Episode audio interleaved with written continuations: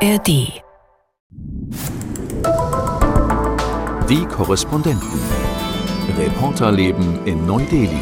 Die wollen da eine Art Mekka draus machen. Und das heißt, ein Zugang auf höhere Bildung ist im Prinzip nicht gegeben.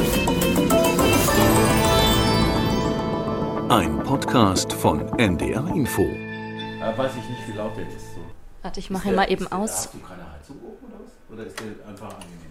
Das ist jetzt der Vorspann für den Podcast. Ja. Hallo und Namaste. Schön, dass ihr wieder mit dabei seid. Hier sind Peter. und Charlotte. Und wie ihr hört, sitzen wir wieder im selben Büro. Peter hier bei mir. Ich habe gerade den Heizlüfter hier ausgemacht, weil der zu laut geblasen hat. Und genau, ich bin wieder zurück in Delhi. Genau, im kalten Delhi, 3,5 Grad hat es äh, morgens gerade.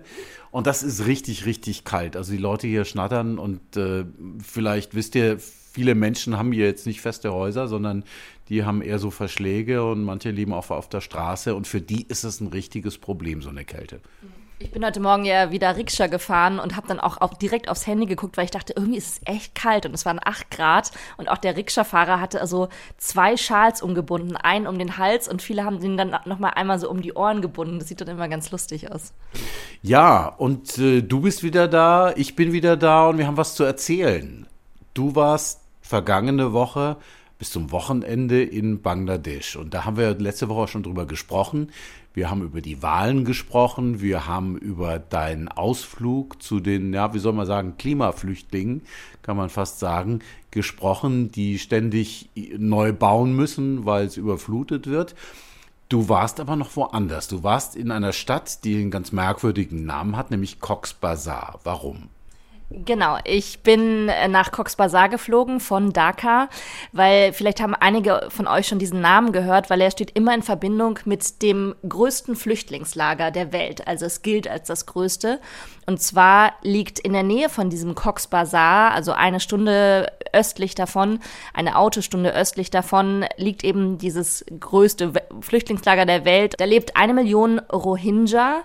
Das ist ja die muslimische Minderheit aus Myanmar, aus dem Nachbarland. Und die sind 2017 nach Bangladesch geflohen, weil sie da von der Militärjunta auf brutalste Weise verfolgt wurden. Ja, und seither haben wir eigentlich immer wieder versucht, über die zu berichten. Und zwar zu berichten von vor Ort. Von hier aus, von Delhi aus machen wir das natürlich regelmäßig. Aber es ist nicht so einfach, dahin zu kommen, weil auch die Regierung von Bangladesch nicht wirklich will, dass Journalistinnen und Journalisten da hingehen, regelmäßig hingehen. Ich habe neulich, als ich das letzte Mal in Bangladesch war, mit denen gesprochen, mit dem Außenministerium, habe gesagt, ich würde da gerne hin. Da haben sie gesagt, ja, da können Sie schon gerne hin, aber da gibt es auch immer Sicherheitsbedenken. Also müssen wir mal genau drauf schauen. Ich hatte eigentlich nicht gedacht, dass man da hinkommt, aber du hast es jetzt tatsächlich geschafft. Und du hast es geschafft, weil du dich in Dhaka nochmal dafür eingesetzt hast. Ne? Genau, ich habe es vor allem deswegen geschafft, ähm, ich, wir waren nochmal beim Außenministerium, aber vor allem unser Kollege aus Bangladesch, mit dem wir ja zusammenarbeiten, unser Stringer, hat, war ganz clever und hat es direkt in Cox Bazar versucht, bei der zuständigen Behörde, die für das Lager verantwortlich ist. Und wir vermuten, dass wir es einem Zufall quasi zu verdanken haben, dass die Behörden sich vielleicht doch überlegt haben, vielleicht brauchen wir doch die Aufmerksamkeit gerade äh, auch von einem internationalen Medium, von der ARD, ähm, weil es nämlich am Wahlsonntag, äh, der, der ja am 7. Januar war in Bangladesch, da gab es auf einmal Meldungen von einem großen Brand in dem Flüchtlingslager. Und zwar, wie jetzt im Nachhinein rausgekommen sind, sind da äh, 900 Hütten abgebrannt und seitdem sind 5000 Menschen obdachlos. Also auf einen Schlag haben 5000 Menschen ihre Hütten verloren und möglicherweise haben eben die Behörden vor Ort gesagt, okay, wir lassen jetzt doch eine Journalistin rein, ähm, dass wir die Aufmerksamkeit bekommen, weil die Behörden in Bangladesch wissen, sie sind auf Spenden, also Hilfsorganisationen sind auf Spenden angewiesen, um diesen Rohingya zu helfen. Es ist ja nicht selten, dass in so einem Fall, wenn eine Katastrophe passiert, dass dann auch Regierungen, Ministerien entscheiden, Journalistinnen und Journalisten ins Land zu lassen, auch wenn sie das normalerweise nicht tun oder sehr zurückhaltend sind. Das habe ich selbst in Pakistan gesehen, ähm, vorvergangenes Jahr nach der Flut. Du hast es gesehen vergangenes Jahr, als du nach dem Erdbeben im Westen Afghanistans warst, in Herat. Und jetzt könnte das auch so gewesen sein. Was mich interessieren würde, weil natürlich haben wir darüber berichtet, natürlich kenne ich die Bilder auch dieser Lager. Aber wie ist es in den Lagern, wenn man da hinkommt? also ich hatte ja auch viel darüber gehört im Vorfeld und was du ja auch schon angesprochen hast, dass es Sicherheitsbedenken gab. Und es war schon im Vorfeld so, dass zum Beispiel das UN-Flüchtlingshilfswerk gesagt hat, äh, hier seid ihr mit einer anderen Organisation unterwegs, ähm, seid ihr in einer sicheren Bubble quasi da unterwegs, weil die wollten auch sicher gehen, dass ich da nicht als Journalistin einfach alleine durch dieses Lager laufe, weil es stimmt, die Sicherheitsbedenken sind groß, weil es eben zunehmend rivalisierende Banden gibt, die Kriminalität ist gerade im letzten Jahr sehr gestiegen und wir sind dann da mit einem Bus hingefahren, mit so einem Kleintransporter von der Hilfsorganisation Save the Children. Und das hat bestimmt geholfen. Wir wurden auch gar nicht angehalten an so einem Checkpoint. Also man fährt eben eine Stunde von Cox Bazar in Richtung von diesem Lager. Und es ist so recht idyllisch, wenn man so aus dem Auto guckt. Also sind so Reisfelder, ich habe ganz viele Palmen gesehen. Es ist alles sehr tropische Landschaft. Und auf einmal habe ich diesen Checkpoint eben gesehen, aber wir sind da einfach durchgefahren, weil vorne eben in dem Bus, in dem Auto war ein großes Zeichen Save the Children. Und äh, die Polizisten äh, kennen natürlich dann auch diese Hilfsorganisationen. Also wir sind an diesem Checkpoint vorbeigefahren und an einem hohen Zaun mit Stacheldraht gesichert. Und es kam mir so beim ersten Reinfahren, kam es mir vor wie eine Stadt. Und das ist es tatsächlich inzwischen. Also die Menschen sind ja eben vor sieben Jahren gekommen, also 2017. Und am Anfang muss es da, da gab es ja nichts. Die haben sich einfach in dieser hügeligen Landschaft zwischen Bananenpflanzen und äh, tropischen Bäumen haben sie einfach ihre Lager aufgeschlagen. Und jetzt inzwischen ist es wirklich wie eine kleine Stadt. Also man muss sich vorstellen, überall sind so Bambusbauten, also die Hütten stehen ganz dicht gedrängt. Die Menschen leben in so Hütten aus Bambus und Plastikplan, alles irgendwie improvisiert, aber irgendwie auch nicht. Äh, inzwischen gibt es auch so Pfade zwischen den Hütten und auch so aus Beton gegossene Stufen, weil es dann natürlich auch immer viel regnet in der Monsunzeit. Es gibt Überschwemmungen. Also inzwischen sind ja auch alle Hilfsorganisationen vor Ort und haben dafür eine gewisse Struktur gesorgt. Also es gibt dann auch äh, so Wasseraufbereitungsanlagen, also sie haben Zugang zu Wasser. Es gibt vom Welternährungsprogramm gibt es so kleine Shops, wo sie eben ihre Essensrationen bekommen. Äh, es gibt sogar so eine kleine Marktstraße, wo ich durchgelaufen bin mit so kleinen Kiosken. Und genau, es ist quasi wie so eine kleine Stadt, aber, aber die Stadt ist eben gar nicht so klein, weil es, dieses Lager besteht insgesamt aus 33 Lagern. Also man fragt dann immer, ja, where do you live? Und dann ist es Camp 4 oder Camp 5, da waren wir zum Beispiel, also das Lager 4 und 5, weil dieses, dieser große Brand, den wollte ich eben auch sehen, der ist in Lager 5. Und insgesamt lebt da eben eine Million Menschen und wir sind dann irgendwann ausgestiegen und sofort schwirrten ganz viele Kinder um uns herum. Und die haben uns im Prinzip die ganze Zeit begleitet, weil eben die Hälfte von dieser eine Million Menschen sind Kinder. Was fehlt in dem Lager eigentlich? Ich meine, wenn du über Kinder sprichst, gibt es da Schulen? Werden die irgendwie unterrichtet? Äh, gibt es über die Grundversorgung, das heißt über die Ernährung der Menschen und die Hygiene, gibt es darüber hinaus irgendwas an Infrastruktur in diesem Lager? Das ist eben genau das Problem. Also die, was mir auch eben viele Hilfsorganisationen gesagt haben oder auch das UN-Flüchtlingshilfswerk, die Menschen sind komplett abhängig von Hilfsorganisationen, also zum Beispiel von Essenslieferungen. Sie können sich kein eigenes Leben aufbauen. Also sie haben da ist überhaupt kein Platz, um sich vielleicht ein bisschen selber Gemüse anzubauen oder ein paar Hühner zu halten, geschweige denn, wenn man überhaupt, dass man ja dafür auch Geld braucht. Das heißt, die Menschen, all diese Familien, im Durchschnitt ist es eine Familie von, von fünf Menschen, also die meisten haben im Durchschnitt eben drei Kinder oder mehr, ähm, die sind auf diese Essensration erstmal angewiesen. Einmal im Monat hat jede Person Anrecht auf Essen im Wert von 10 Dollar. Das ist jetzt schon angestiegen seit Anfang des Jahres. Zum Glück, vorher waren es nur 8 Dollar.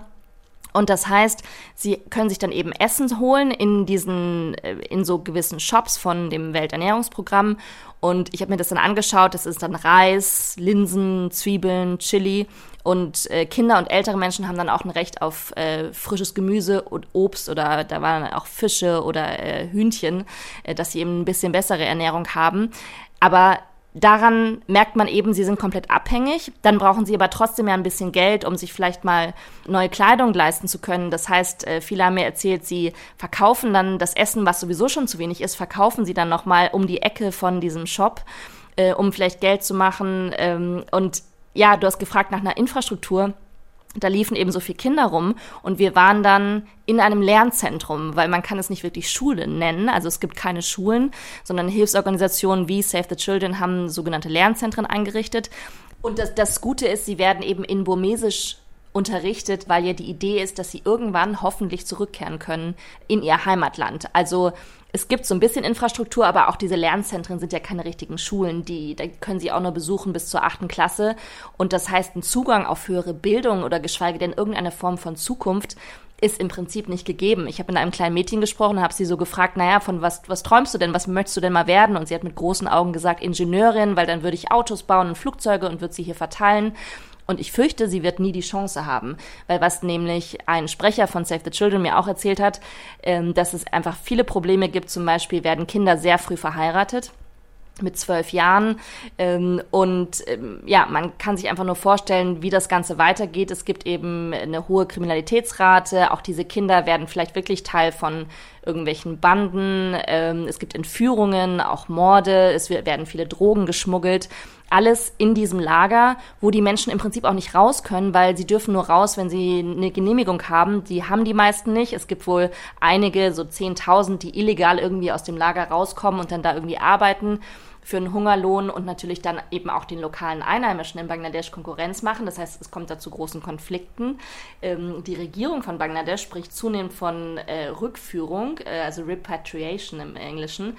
Aber mir konnte auch keiner sagen, wann das irgendwie anfängt. Ähm, und die Frage ist ja, man kann ja all diese Menschen nicht wieder zwingen, zurückzukehren in das Land, in ihr Heimatland Myanmar, wo ihnen möglicherweise wieder eine Verfolgung droht und keine Zukunft. Es ist ein Teufelskreislauf. Gibt es irgendeine Idee dafür? Weil Myanmar, die Militärjunta, ist da, sitzt da so fest im Sattel wie seit langem nicht. Unterdrückt die Minderheiten. Das ist ja nicht die einzige Minderheit, die da unterdrückt wird, die Rohingya. Und gleichzeitig hat Bangladesch diese Flüchtlinge und weiß, um es mal salopp zu sagen, damit nichts anzufangen. Sie wollen Unterstützung aus dem Ausland natürlich, die bekommen sie auch, um die Flüchtlinge zu ernähren, aber es gibt ja überhaupt kein Konzept dafür. Genau, mit denen, mit denen ich gesprochen habe, da wurde immer gesagt, ja, es braucht mehr Druck von außen und das ist, dass vor allem der internationale Druck auf Myanmar ausgeübt werden muss, damit Myanmar irgendwann sagt, hier, wir, wir stellen euch jetzt ein Gebiet zur Verfügung, dann könnt ihr zurückkommen und Myanmar müsste einfach gewährleisten, dass diese Menschen dort wieder zurückkehren können, ohne dass ihnen Verfolgung droht. Das ist aber derzeit nicht gewährleistet. China vermittelt da wohl auch, aber China hat ja, wie wir wissen, auch immer eigene Interessen. Das heißt, im Moment, ja, fürchte ich, dass in den nächsten fünf Jahren dann erstmal nichts passieren wird und was wirklich dramatisch ist, wenn man eben, wie ich es, die Situation von diesen Menschen erlebt hat, die da wirklich nichts haben und dann immer noch diesen Klimakatastrophen ausgesetzt sind, wie jetzt eben dieser Brand, wo sie dann wieder alles verlieren, wieder alles aufbauen müssen oder eben auch, äh, es gibt da viele Zyklone in der Region oder Überschwemmungen und sie sind dem, dieser ganzen Situation einfach komplett ausgeliefert. Hast du dich in irgendeinem Moment mal unsicher gefühlt da oder war das gut, einfach in dieser Gruppe zu sein? Nee, es war gut. Ähm, wir waren da vier Stunden. Wir sind da so gegen elf Uhr vormittags hingekommen, aber es hieß, wir müssen spätestens um vier Uhr gucken, dass wir da wieder rausfahren, weil alle Hilfsorganisationen spätestens um 16.30 Uhr da raus sind aus diesem Lager, weil eben gesagt wird, sobald es dunkel wird, können wir nicht mehr für eure Sicherheit garantieren ich habe mich sicher gefühlt, äh, weil ich auch irgendwie immer denke, auch die Menschen wissen ja, die ist Journalistin, die bringt Aufmerksamkeit und, und erzählt der Welt hoffentlich, wie unsere Situation ist. Aber ich weiß im Nachhinein nicht, ob wir vielleicht beobachtet wurden. Ähm, aber ich war da ja mit eben dieser Hilfsorganisation. Insofern war das schon in einem guten Rahmen. Aber da ganz alleine durchzulaufen, das hätte ich mich, glaube ich, nicht getraut. Gab es da drin irgendwelche Sicherheitskräfte oder Polizisten, die euch auch bewacht haben, unterstützt haben, geholfen hätten? Nee, wir hatten keine ständigen Begleiter, aber was wir schon gemacht haben, als wir in das eine Lager gefahren sind, wir haben kurz dem zuständigen Regierungsbeamten guten Tag gesagt, wenn man so will. Wir haben uns vorgestellt und der hat erzählt, es gibt Polizisten. Er meinte so, ja, 150 Polizisten für etwa 30.000 Menschen in diesem einen kleinen Lager. Das reicht natürlich nicht aus. Ähm, auch Hilfsorganisationen sagen, es müsste, müssten viel mehr Polizisten patrouillieren, auch nachts. Aber ich fürchte, das kann die Regierung von Bangladesch nicht gewährleisten. Trotzdem, natürlich weiß man nicht, wenn wir bedroht worden worden wären, dann wäre vielleicht irgendwann auch die Polizei gekommen, aber man weiß auch dann nicht wann. Also da gibt es schon eine Form von ähm, Sicherheitsapparat, auch übrigens eine Feuerwehr. Und mir wurde auch erzählt, dass äh, viele in dem Camp aus der Rohingya-Community selber werden auch geschult in Feuerbekämpfung. Also es ist auch diesen Freiwilligen zu verdanken, dass wohl niemand ver groß verletzt worden ist nach diesen Feuern und es gab auch keine Tote, weil sie eben trainiert werden, ihre eigenen Hütten zu retten und eben solche Feuer möglichst schnell einzudämmen. Ich war ja auch gerade unterwegs. Wie du weißt, natürlich weißt du es, ich bin ja gerade erst gekommen, vor zwei Stunden hierher ins Studio. Und ich glaube, ich muss erst mal was vorspielen hier.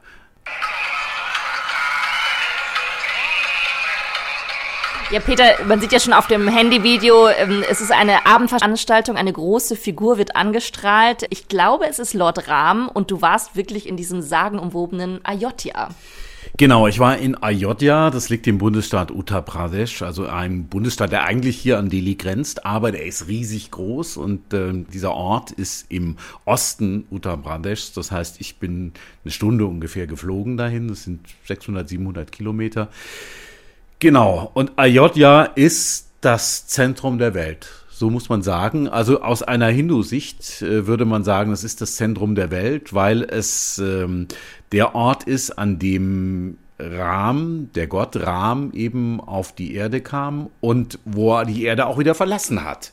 Und dieses Ayodhya ist eben Lord Ram sozusagen gewidmet. Und da findet gerade Großes statt. Da wird ein neuer Ram-Tempel eröffnet am kommenden Montag, am 22. Januar, mit einer ganzen Woche von Festlichkeiten. Die hat heute begonnen, diese Woche. Und es ist jeden Tag irgendein großes religiöses Fest. Ich war jetzt zwei Tage schon da, aber auch da war schon sehr, sehr viel. Es sind Zehntausende, wenn nicht Hunderttausende Menschen schon in der Stadt. Es werden am Ende vielleicht eine Million sein, die da feiern werden.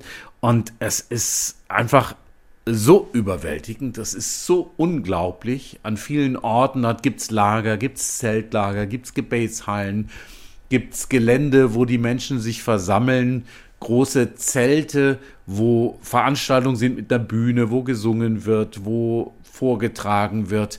Es ist wirklich überwältigend. Und ich habe ganz viele Menschen getroffen, die ganz spannend waren. Ich habe einen Guru getroffen oder mehrere Gurus, richtige Gurus auch, also die auch. Ich habe die Fotos gesehen, das sah irre aus. Ja, absolut, mit aufgewallten Haar und er hatte so einen Zweig, den er immer über den Kopf gehalten hat und also wenn du dich mit so einem Guru unterhältst, das ist ja auch irgendwie ganz interessant. Der fixiert dich dann so mit den Augen und ja, es ist schon, es ist schon sehr spannend. Manchmal habe ich auch, ich will jetzt nicht irgendwie respektlos klingen. Aber manchmal musste ich mich so ein kleines bisschen zurückhalten, auch nicht mal anfangen zu grinsen. Und ich glaube, jetzt muss ich ohnehin mal kurz eine Pause machen, weil jetzt kommt Anand, unser Anand, unser Technik-Anand, und der macht jetzt gerade ein bisschen was an der Technik, deshalb unterbrechen wir gerade. Lustigerweise erzähle ich gerade über Gurus, wo Anand kommt. Ähm, das äh, ist, glaube ich, auch das richtige Stichwort. Hm, okay, also Peter testet mal kurz sein Telefon, ob es wieder funktioniert, äh, weil wir hatten ja heute einen kleinen Stromausfall und dann stelle ich dir gleich nochmal eine Frage, wen du noch so getroffen hast in Ayodhya. Genau, wenn ich mit dem, unserem Technik-Guru Anand mal gesprochen habe, kurz.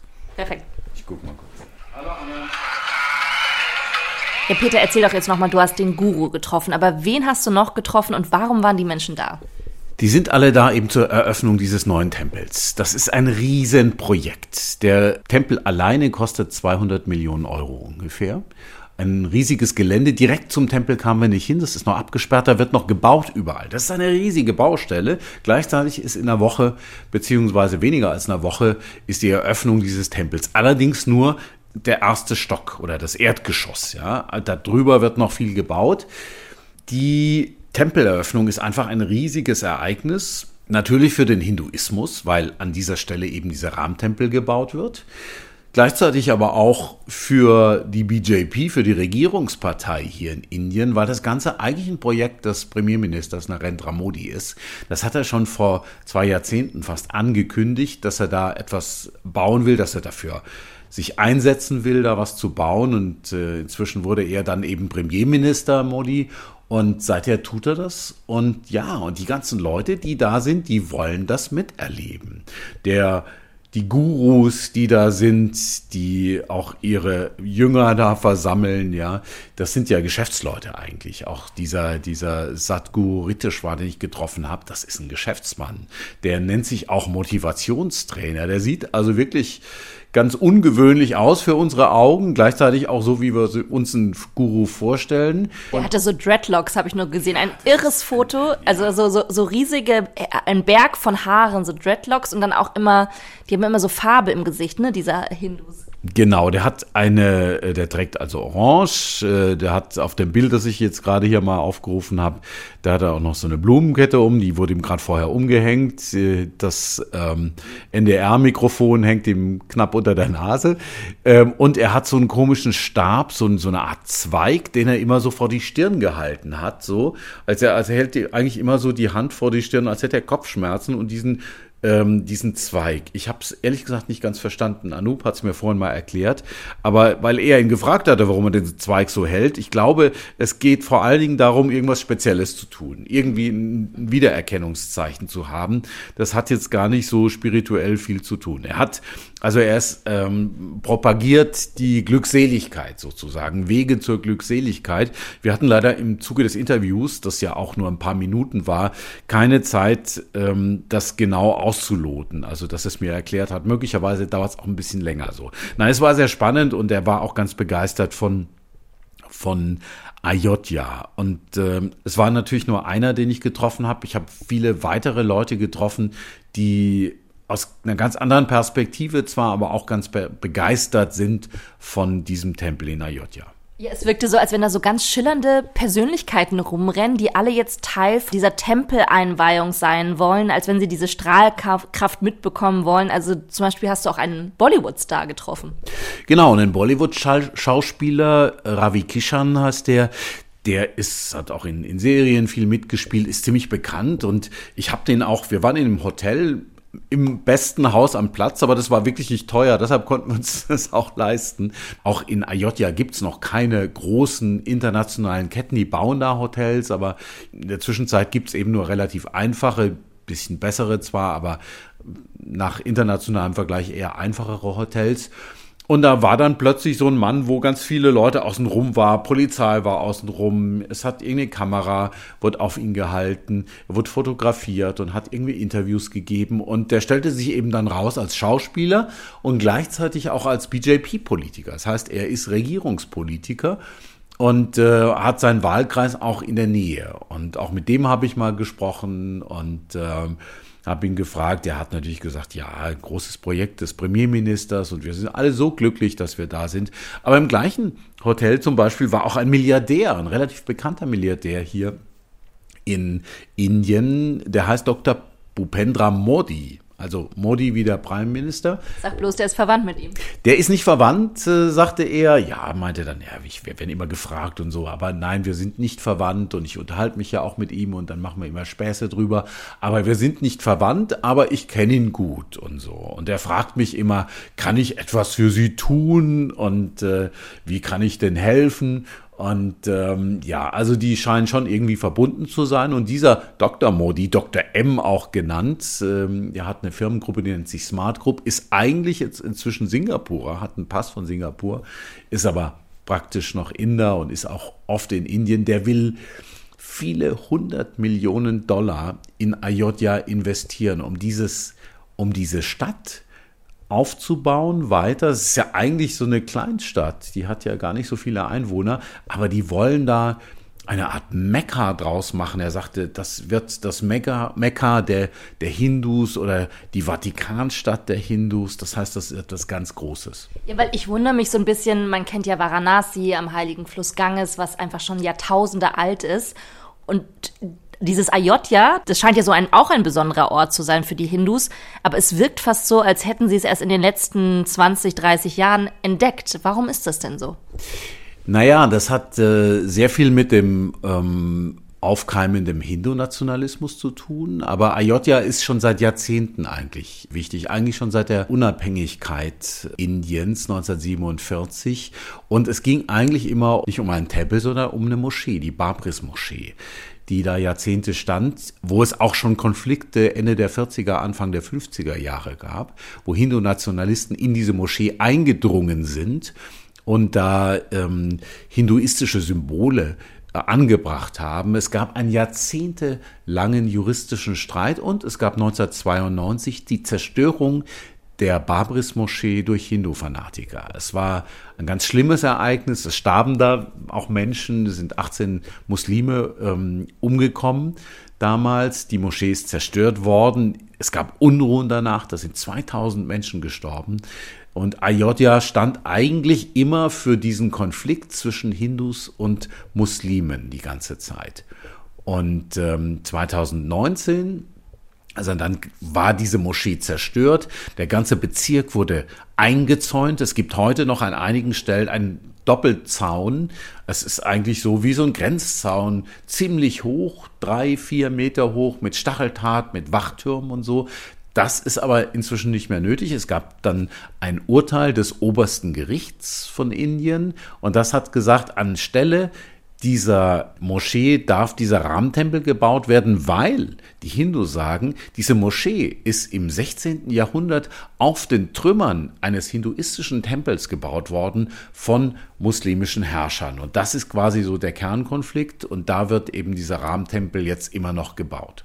Ja, es gibt ja auch an anderen Orten immer diese Konflikte zwischen Muslimen und Hindus. Zum Beispiel habe ich mal bei einer Party habe ich mit einer äh, Frau gesprochen, die mir dann erzählte, ja, das Taj Mahal, das sei ja nachgewiesen, also das Taj Mahal als muslimische Grabstätte sei ja auf Überbleibseln von einem Hindu-Tempel gebaut worden. Also dass eben offenbar eben viele sehr hindu-nationalistisch eingestellte Menschen davon überzeugt sind, dass äh, ihre Hindu-Kultur von den muslimischen Herrschern, von den Mogulen äh, damals zerstört worden ist. Und das ist jetzt quasi fast schon die Retourkutsche. Mich würde interessieren, hast du es denn geschafft, auch mit Muslimen zu sprechen dort in Ayodhya? Weil man fragt sich ja, wenn da jetzt dieser Hinduismus sich so breit macht, oder was ist aus der Moschee geworden? Gibt es da noch andere kleinere Moscheen, wo Muslime beten? Was sagen die? Ja, wir haben mit Muslimen gesprochen. Also es soll ja auch eine neue Moschee gebaut werden, also als Ersatz sozusagen für die Babris-Moschee, aber an einem anderen Platz. Auch da gibt es jetzt Bestrebungen, da wird gerade Geld gesammelt, aber das wird noch eine ganze Weile dauern. Man trifft relativ viele Muslime. Den ersten Muslim, den ich da getroffen habe, das war unser Taxifahrer. Der hieß Ram Kumar. Und äh, wenn man ein bisschen Indien kennt, dann weiß man, dass Ram Kumar alles andere als ein muslimischer Name ist. Ram wie der Gott Ram, der hinduistische Gott. Und Kumar ist ein Hindu-Name, der sehr eng eben auch mit dem Hinduismus und mit den Kasten verbunden ist. Und deshalb war es natürlich bemerkenswert. Und äh, seine Geschichte ist, dass er sich umbenannt hat. Er hat einen muslimischen Namen und der habe ich, ich habe ihn dann auch gefragt, warum er sich umbenannt hat. Hat gesagt, das hat ihm ein Pandit, ein Priester, ein hinduistischer Priester gesagt, er solle sich doch umbenennen und so. Und er sagt, ja, es ist vieles leichter so und den Namen kann man auch viel besser aussprechen. Und äh, also ich musste es ihm so ein bisschen aus der Nase ziehen und es war schon klar, dass es für ihn einfach leichter ist, wenn er nicht sofort als Muslim identifiziert wird. Gleichzeitig haben aber er und andere Muslime, mit denen ich gesprochen habe, gesagt, lasst das ruhen. 1992. Lasst die Konflikte ruhen. Wir haben hier über Jahrzehnte, über Jahrhunderte in Frieden zusammengelebt, Hindus und Muslime. Wir wollen das auch wieder tun. Es ist noch ein Schmerz da, habe ich ab und zu mal durchgehört, ja, was damals geschehen ist. Und es wird durchaus auch als Ungerechtigkeit empfunden. Gleichzeitig ist es aber so, dass die Muslime in Ayodhya sagen, dieser Rahmtempel, der nützt auch uns. Also alleine der Tourismus, alleine die Idee eines hinduistischen Mekkas da bedeutet für uns einfach mal, dass wir uns ernähren können, dass wir leben können, dass wir als Taxifahrer da äh, leben können oder sonst wie in der Hotellerie oder so. Es gibt Arbeitsplätze und wir werden so aus dieser Hoffnungslosigkeit, die in diesem armen Bundesstaat Uttar Pradesh weitgehend herrscht, so ein bisschen rausgerissen. Das heißt also, die Muslime, die ich getroffen habe, waren nicht sehr kritisch. Ah, interessant. Ähm, und was wird denn jetzt dann eigentlich am Montag passieren? Es wird ja ein, ein großer Ehrengast erwartet. Ja, es werden viele Ehrengäste erwartet und das sind vor allen Dingen eben wichtige Politiker. Und der Gast, naja, eigentlich ist es nicht der Gast, sondern es ist der Gastgeber, ist Narendra Modi, der Premierminister. Und der wird es zu einer großen, zu einem großen Ereignis machen für das Land und er wird es zu einer großen Show machen für seine Partei, für die BJP. Und das ist auch politisch eine ganz schwierige Sache im Augenblick für die anderen Parteien, weil was sollen die tun? Also die Kongresspartei zum Beispiel, da gibt's Stimmen, die sagen, also auch gerade der, der äh, Führer der Kongresspartei, Raul Gandhi, der sagt, ich gehe da nicht hin, weil wenn ich da hingehe, dann spiele ich das Spiel der BJP, der Hindu-Nationalisten mit und von Modi und gleichzeitig legitimiere ich das, was 1992 da passiert ist, nämlich dass dieser, dass diese Moschee zerstört wurde und dass an ihrer Stelle jetzt dieser Rahmtempel gebaut wird. Und deshalb geht er da nicht hin. Aber gestern, wir sind da gelaufen durch die Menschenmenge und ich habe ein bisschen gefilmt, habe gesehen, da kommt irgendwie so eine Gruppe von ja, von VIPs auf mich zu mit Polizei außenrum. Und da habe ich gedacht, ich mache mir jetzt einen Spaß draus. Und ich bleib einfach mal so stehen, mitten auf dem Weg. Und die kamen auf mich zu und halt die Kamera auf die hin. Und der kam die auf mich zu und die haben sich so, da hat sich so wie das Meer geteilt sozusagen, die sind alle um mich außen rum und ich habe später erfahren, das machte, sagte dann auch Anoop, das sind doch Kongresspolitiker, das sind Politiker der Kongresspartei. Und tatsächlich, es war eine Abordnung der Kongresspartei, die sich ihrem Parteiführer sozusagen widersetzt haben. Die sind dahin und haben quasi diesem Rahmentempel einen Besuch abgestattet. Also insofern, das ist eine ganz politische Angelegenheit, das Ganze. Und wir werden das jetzt auch die nächsten Tage beobachten. Auf jeden Fall. Wir können ja auch noch mal kommende Woche in der nächsten Folge auch noch mal euch erzählen, äh, wie das dann abgelaufen ist am Montag, weil ich glaube auch, dass es kein Zufall ist, dass das jetzt im Wahljahr, dass Modi jetzt im Wahljahr diesen Tempel zufällig Anfang des Jahres eröffnet. Und genau, wir werden hier wahrscheinlich ein bisschen Livestream machen und du wirst jetzt in den nächsten Tagen deine Berichte fertig machen, die aktuelle Berichterstattung, aber auch was längeres wahrscheinlich. So viele Stimmen, wie du gesammelt hast. Genau, ich habe so viel Material, so viele Klänge, alles Mögliche. Und da werde ich auch längere Stücke draus machen. Ich werde es beobachten. Wir werden einen Livestream haben am Montag. Aber eben so ein bisschen aus sicherer Distanz, weil jetzt der Wahnsinn ausbricht. So muss man salopp sagen. In Ayodhya. Also es sind alle Hotels äh, natürlich äh, durchgebucht. Am Flughafen sollen irgendwie 100 Flugzeuge ankommen an dem Tag und am Tag davor. Also eine irre Sache. Und da ist es ganz gut, wenn wir von hier aus berichten und vor allen Dingen halt eben auch, wenn man vorher da war. Prima, dann äh, schön, dass du wieder da bist aus Ayotja. Und ja, wenn ihr Fragen habt, Themenvorschläge, wenn ihr schon mal von Ayotja gehört habt, in welchem Kontext auch immer, schreibt uns gerne, wie immer, an unsere E-Mail-Adresse neudeli.ndr.de, neudeli.ndr.de. Und ja, dann wünschen wir euch eine schöne Woche und für heute sagen Tschüss. Peter. Und Charlotte. Ciao. Die Korrespondenten. Reporterleben in Neu-Delhi. Ein Podcast von NDR Info. Im neuen Podcast Beckenbauer, der letzte Kaiser von Deutschland, erzähle ich euch das ganze unfassbare Leben von Franz Beckenbauer. Kopfball und wundervoll hat Beckenbauer geklärt. Bravo, Franz Beckenbauer aus München. Wie konnte es passieren, dass er in einem Moment jede Wahl zum Bundespräsidenten gewonnen hätte und dann, zack, bumm, das Gesicht des mutmaßlich gekauften Sommermärchens wurde. Dann kamen natürlich die ganzen Vorwürfe wegen der WM-Vergabe 2006, äh, die erstunken und erlogen sind. Günter Netzer, Joschka Fischer, Paul Breitner, Sibylle Beckenbauer, Harald Schmidt, Almut Schuld, Arndt Zeigler und noch viele, viele mehr im Interview. Hört rein. Beckenbauer, der letzte Kaiser von Deutschland, findet ihr in der ARD Audiothek und überall sonst, wo es Podcasts gibt.